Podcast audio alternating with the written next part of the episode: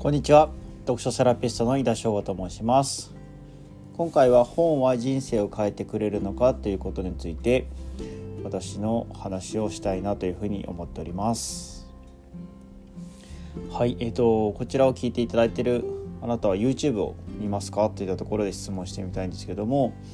私はま本を読みたいなと思いつつもちょっと見たらあのどんどんハマるように YouTube 見てしまうようなことがあります。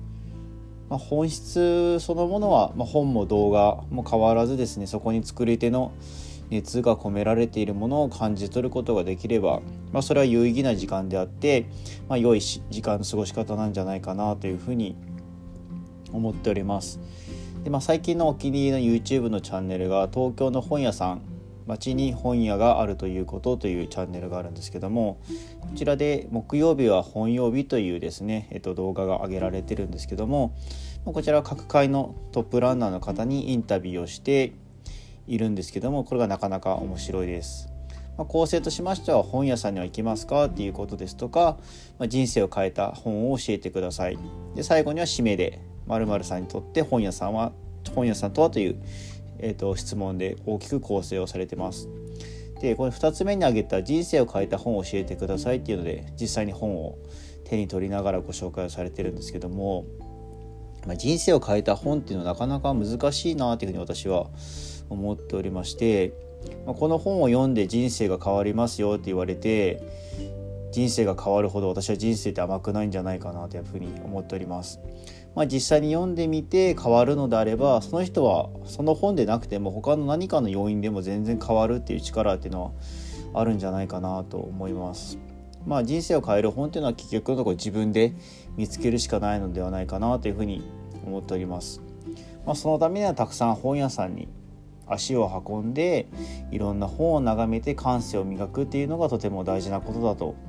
思っております。まあ、そうしてると向こうから、まあ、手に取ってと本が語りかけてくるような気がしてくるものもあります。まあ、実際そういう本は読んで大抵はまあ後悔することはありません。なのでまあ今の私にとってはなかなか人生を変えたと言えるほどのインパクトを持ってですね自信を持って紹介できる本がないので、まあ、この方法で私は待ち続けたいなというふうに思っておりますまたこのですね人生を変えたって表現もなかなか難しいんじゃないかなっていうところがありまして、まあ、そもそもなんですけど本を読めるっていうことはそれだけにそれだけ人生にゆとりがある時なんじゃないかなというふうに思います。多くの人が時間がないから本が読めないというように忙しいから本を読もうという発想にはなかなかなりにくいです。まあちょっと横道それるんですけども実際はまあ本来は忙しいから本を読むべきなんじゃないかなというふうに私は思っておりましてまあロールプレイングゲーム、まあ、ポケモンですとかそういったものもドラクエとかもそうですねファイナルファンタジーとかそういうものも攻略本を片手に持って行えばスイスイとゲームの内容を進めることができます、まあ、本を読んで心にゆとりが出るからこそ、まあ、どっしりと何かそのやらなければいけないことに臨むことができるっていうのもあるかと思います。でまあそういう中で人生を変えたっていうと私のイメージとしてはなんか一本道の分岐点にあるなんか道しるべみたいのをイメージしまして、まあ、その本を読んだ人生と読まない人生を選択するっていう人生を変えたって表現にはあります。まあ、そう思ってしまうからこそ読んだらすぐに効力を発揮するような感覚っていうのはもしかしたらあるかもしれません。で目の前の本を読んですぐに人生が変わるというのは正直そうそうないんじゃないかなと思っております。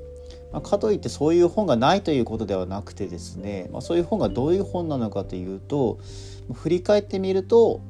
その本なしでは考えられないなっていうのがその人生を変えたっていうのにイメージとして私は当てはまります。まあ、イメージしてみるとそれは道しるべというよりも地図みたいなものなのかもしれません。こっちに進めばあとは大丈夫という道しるべの存在よりかは、まあ、節目節目でその本について振り返ったりそこに書いてあった言葉を思い出したりというそういう本が私にとって人生を変える本なのかもしれません。まあ、それは本全体としてそういう場合もありますしたった一文が心に刺さって離れないということもあります。だからこそなんか最後の一文を読むまではその本の評価っていうのは決めることはできないです。まあ、さらに言えば時間が経っても感じることが、まあ、変わることはあるのでずっと評価っていうのは難しいのかなというふうに思っております。ま最後の一文を読み終えるまで、まあ、その本が人生を変えると思って、まあ、私は接し続けたいなというふうに思っております。最後まで聞いていただきましてありがとうございます。また次回もお楽しみにしていてください。読書セラピストの井田翔吾でした。